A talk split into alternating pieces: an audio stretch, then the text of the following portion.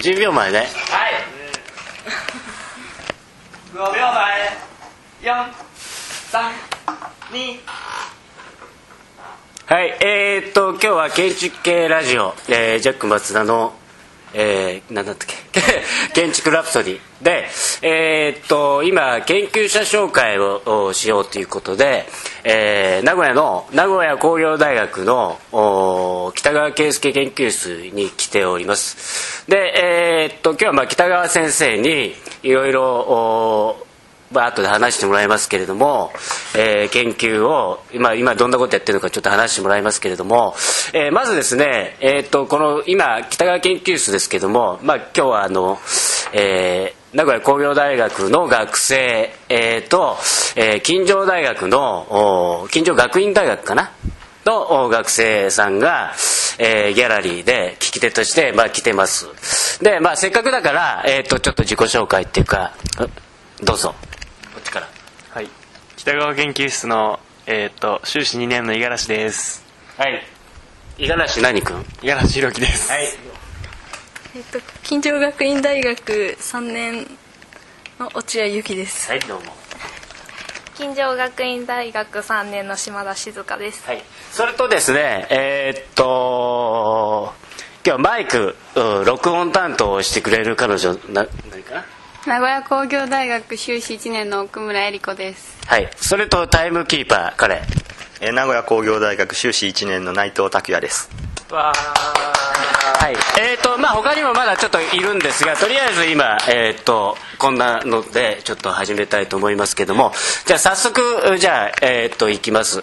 えっ、ー、とですねまあ北川さんはですねえっ、ー、と若くして非常に優秀な、えっと、名古屋代表する研究者なんですけれども、えっと、最近は、えっと、僕の印象からすると、えーまあ、建築の研究というよりもですね少しこう異端っていうか異色で建築からこう離れた、えーまあ、非常に広い意味での建築ということで、えー、漫画喫茶とかそういうのやられてますよね。はいそうです。えー、っとちょっとそこら辺についてちょっといろいろお話ししてもらいたいんですが。はい。えーとまあ、きっかけは、えー、2005年の万博前あたりからあの研究室とあとあの名古屋建築会議ですね、はい、で中心になってやってたあのパラサイトシネマだったんですねでそれは、まあ、そもそもこう名古屋で何か建築が盛り上がってないじゃないかというような話がよくあちこちから出てきてたもんですからあの名古屋建築会議のメンバーでまず名古屋らしさをななんだってことを探ってみようというところから始まったんですね。でそうするとまあいろいろまあ、都市の観点からすると白い街っていうふうに石原裕次郎が歌ったりとかあと 100m 道路とかでっかい地下街とか、まあ、そういう話ばっか出てきたんですね。でそれでパラサシティマやってたらいろんなところで、まあ、あの声かけていただいてで、えーと、五十嵐太郎さんからリスボン建築トリエナーレですねにあの出してみないかということで、えー、お話しいただいてでやってたんですね。でその帰国展を新宿でえオゾンでやろうということになった時にもうお金もなかったしあの結構こうあのなんていうかネタももうポルトガルに置いてきちゃったもんですからそれで金のかからないなんかやろうかなと思いましてで周り見渡したところ何にもないもんですからじゃあってことであのあれですね。もう水にを削って、えー、なんか天神できないかっていうことでで考えたのが漫画喫茶だったんですね。それで今実は、えーと、手元にですねえっ、とこれ建築雑誌の何月号ですかね、えー、4月号。4月号ですね。に、えーと、とこのもうめくるとすぐにですねこの北川さんのえー、漫画喫茶白書っていうのがまあこう載ってるわけですけども、まあ、なんか建築雑誌に学会の建築雑誌にこの漫画喫茶っていうのが載るのが非常にこう、まあ、異例だし、まあ、面白いんですけれどもこのこれって大体いつぐらいにこの、えー、やられた時のこの写真なんですか、えー、やったのは2007年去年の11月ですねの下旬です。これ見ますとこういろんなシーンがあってですね、えー、と一番最後の写真に今日来ていただいている近所の落合さんとこれもう一人掛布さん。掛布さんという女性と北川君が、えーコスプレして写っているのがあるんですけれども、はい。このコスプレと漫画喫茶って何か関係あるんですか、えっとね、漫画もコスプレも名古屋なんですね。あの漫画喫茶発祥も名古屋ですしでその延長でこうコスプレサミットなんかも、まあ、今代表的ですけどねあの名古屋で毎年開開催されててあの名古屋の空港が3つあで1年に3回盛り上がる時なんですね。いっぱいになる時。でそれはゴールデンウィークとコスプレサミットと輸入車ショーでしたっけね。まあなんか3つだと。前は鈴鹿崎とのあのレースとかだったんですけどね。でそれであの漫画喫茶もコスプレも名古屋ってことで、まあ、そのパラサイトシネマの延長ですけどね。こう名古屋らしい建築感っていうものをもっと探ってからこう建築や都市について真剣にこう動いていく方がいいんじゃないかってことで今はまあある意味おちゃらけてるように思われるかもしれませんがその準備段階ですね。なるほど。あのーまあ今日せっかく落合さんが来てますので落合さんの一緒にいろいろこう北川先生と回られたりしたわけですよね。漫画喫茶の。その時のこうエピソードとかなんかなんだろうこれというかこう感想っていうかちょっと一言。あそうですね。まず、まあ、今年の2月ぐらいに、まあ、ちょっとご一緒させていただいたんですけどあのなんなんて言うんでしょう。その時嫌だったいや楽しかったですよ。すごい楽しくて。それで、まあ、漫画喫茶に、まあ、コスプレが置いてあってそれを自由に着れるというそういう、まあ、こ漫画喫茶があって、まあ、そこに入って、まあ、せっかくだから着ようじゃないかということになってで、まあ、来ました。そして、まあ、それで街を練り歩きました。すごいね勇気あるね。はい。あの名古屋工業大学の学生さんなんかそういうのは付き合ったりしてないの？そういうのには付き合ってないの？いや付き合ったりもしてますよ。あの1週間連続で渡り歩いたりとかそういうのは？ああそれは先輩の五十嵐さんが。どうだった？その付き合った？漫画喫茶ずっと宿泊してもらったんだよね、そう付き合ったこう感想っていうかいや漫画いっぱい読みましなるほど。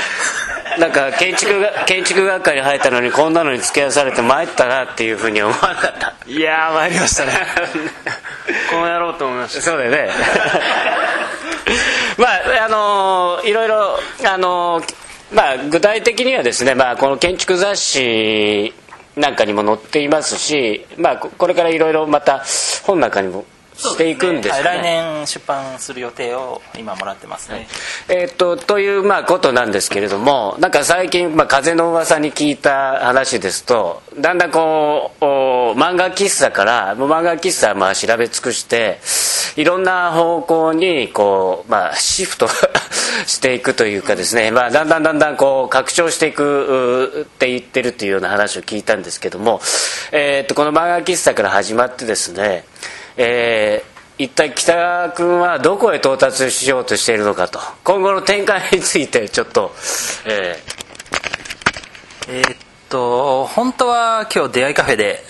あの収録したかったんですけどね。あまあ漫画喫茶も名古屋出会いカフェも名古屋駅前ですね。名駅前のマンあの出会いカフェが発祥ということで今北海道と横浜と広島かな？が結構こうお盛んなんですがそのまあ、東京はあんまりないんですよ。裏ではあるんですけどね。で東京はないんですか？東京はですね出会いカフェってすごく僕は健全なものだと思うんですけどねこう晩婚化を引き止める一つのツールなんですよ都市の街中にある。それってすごいいいあれなんですよね、まあ、ある種言っちゃいますよもうどんどん。あのコンコンドームの自販機最初にできたのがあの作ったのは名古屋の人なんですよ。でで15年とか20年前にあの行政もいろいろ動き出したんですけどね最初の頃はあのコンドームの自販機置いちゃダメっていう都道府県が全国あ各地にあったんですね。でそれはある意味こう例えば HIV 対策とかこう晩婚化とかこう少子化とか、まあ、それをあるちょっとふざけた行政じゃないですか。このちゃんと使って心も体も健全な豊満な生活をすべきですよね。でそういう意味でこう一見卑猥とかおちゃらけてると思われるような存在かもしれませんあのコンドームとかね。なんですけど出会いカフェも。だけどその中にある実は社会現象の根底にあるすごくこう健全なものですよね。で結構あるので、まあ、そういったものにこう自分から突撃してドキュメンタリー式でもいいのでどんどんこうリサーチしていこうかなというのが今のスタンスですね。なるほど、えー、いろいろあのまあなんで出会い系なんかやってるのかなと思ったけども非常に社会的な問題をこうはらんでいる非常にこう深いものだということですね。でそういうものが名古屋からそのさっきのあのコスプレも名古屋でしたっけ？そういうものがこう名古屋からこう出てくるというのは何かあるんですか？うんまああの東京の人から名古屋って、まあ、僕も東京行って話すると B 級グルメとかなんかいろんなことを言われてあの一級品みたいなものが結構あんまないんじゃないかっていう話しますよね。すごく美味しい店もないとかこう魅力とかいろんなところでこう名古屋ってあの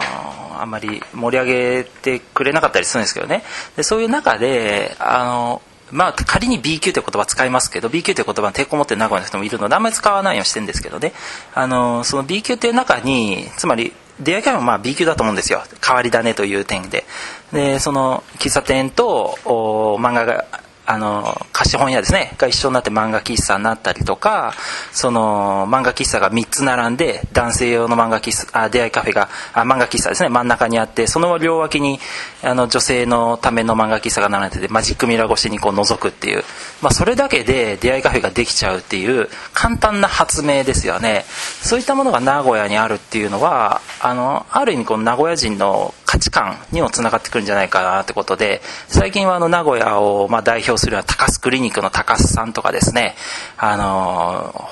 ロレックスカルティエは清水口の美宝堂へのあの美宝堂ファミリーとかですね。いろんないやあ高須さんはよく知ってるみたいですね。美宝堂も知ってる人はよく知ってますよね。名古屋来ると大体テレビ見るとな流れてますからね、まあ、そういった方からインタビューいただきながらさせていただきながらあの名古屋探ってるというですね。あの今日はね女の子もいるのであのどうですか？その出会い系カフェなんていうのは。今北川さんの話聞いてなんか一言。あんまり関わりがなかったっていうか。ないよね。あんまりないよね、まあ、あんまりそういうこと話すこともないので、うん、なんか固定観念が結構あるじゃないですか。そういうためのものみたいな。意外にこう社会的なものなのかなみたいな考えが。ぐらいですかね。彼女なんかどうですか？今日マイク担当して。出会いカフェは行ったことないですけどな女の子にももう少し楽しめる場所だったらそういうなんかこう宣伝とかしてくれればもうちょっと女の子も行きやすいかなと思います。行きやすいかなと思いますってことはちょっと行きにくいから行ってないだけで行きやすかったら行ってみたいっていうことですか？いや今も正直中は覗いてみたい。で すやっぱりちょっと興味あるのね。まあ、えー、そういうことですあのただちょっと一方で少しあのちょっとこう研究としてテーマとしてすごく異色だしまあ面白いんですけども一方でその今やっぱりこういうものがそのいわゆる犯罪の温床とかですね。だよくそんな報道とかありますよね。そういうことに、えー、がこうまあもまあいろいろ言われてるのでそんな中でその研究やっていくといろいろ障害があるんじゃないですか、うん、まあ障害っていうかあのまあえっ、と、あれですね、まあ、よく考えてみれば、あの、六本木ヒルズとか、あミッドタウンとかですね、ああいうとこセレブパーティー毎週やってるじゃないですか、東京の人たち。で、結局お持ち帰りしてるじゃないですか、みんな。だからそういうと、いやいや、あれですよ、本当そっちの方があからさまに卑猥ですよ。でそういうもの比べて街中にオープンになってて、もうまあ、政治、今はもう未成年の子は18歳以下かな、あの立ち入り禁止名古屋になっちゃったんですけど、あの、そういう都市の中に開かれてる、えー、出会いスポットですよね。そういうのは、全くもって健全なものだと思ってますね。なるほど。えー、っと、まだ時間大丈夫かな？タイムキーパー大丈夫、はい、今15分ぐらい。あそうですか。まだ喋れます。ええ。あのーあそうですか。えっとそうしたらまあせっかくなので時間ないのであのどんどん話してもらいましょう、はい。ね？あのまだ。5分ぐらい大丈夫です。えーえっとまあ、名古屋っていうと他に今まで調べた中でいくと警察の不祥事日本一多いんですねあのー手錠を落としたとかあとなんかなこう被害者家族と旅行行っちゃった警部とか、まあ、あとあの取り調べ室でカツ丼出すところタバコやビール出して不祥事になっちゃったりとか。だけどあのその方面だけが表に新聞出るんだけどよく愛知県警の人にリサーチしてね聞いてみるとあの若者の構成率日本一なんですよつまりあの再犯する人が少ないというかねだからヤンキーデカが多いっていうかねあの人情デカが多いっていうかそういうのもまあ名古屋のあれだしあと他で行くと、まあ、過剰なモーニングサービスとかもありますけど食文化で行くと白菜とかカリフラワーを作った人が名古屋の人なんですよね。でああいうあの普通はこう花開いちゃってて今のような白菜の形じゃなくて開いてたんですよ。でそれを明治時代に、まあ、とある名古屋市中川区の人があのつぼみの状態にしようと。そうすると美味しく美味しい白菜が歯ごたえよく食べれるぞっていうことでやってたんですね。だからなんかそういうちょっとした身の回りの価値観をこう変えてあげるだけであと高さんもあれですよ美容整形であのいろんな特許取られてもう全国になってますよね。ああいうあの全ての身の回りのものにはそれなりの価値があってそれをちょっとしたあ加工してあげるだけですごくみんなハッピーになれるようなあ考え方名古屋の人かなと思って。でそれをまあ一級とか A 級みたいなこう競争の論理にのっとってやってるような都市とは違って名古屋ってこう平々凡々にやってますから困ることなくね。だからそういうものって大事ですよね。なるほどね。そうするとまあえーっと今まあ改めてっていうかねやっぱりこう名古屋名古屋っていうのがやっぱりで今度のそのこの出会い系カフェとか漫画喫茶もやっぱり名古屋が絡んでるわけですよね。ね。やっぱりやっぱそこの名古屋にやっぱりかかなりこだわっていきたいわけですか？そうですね。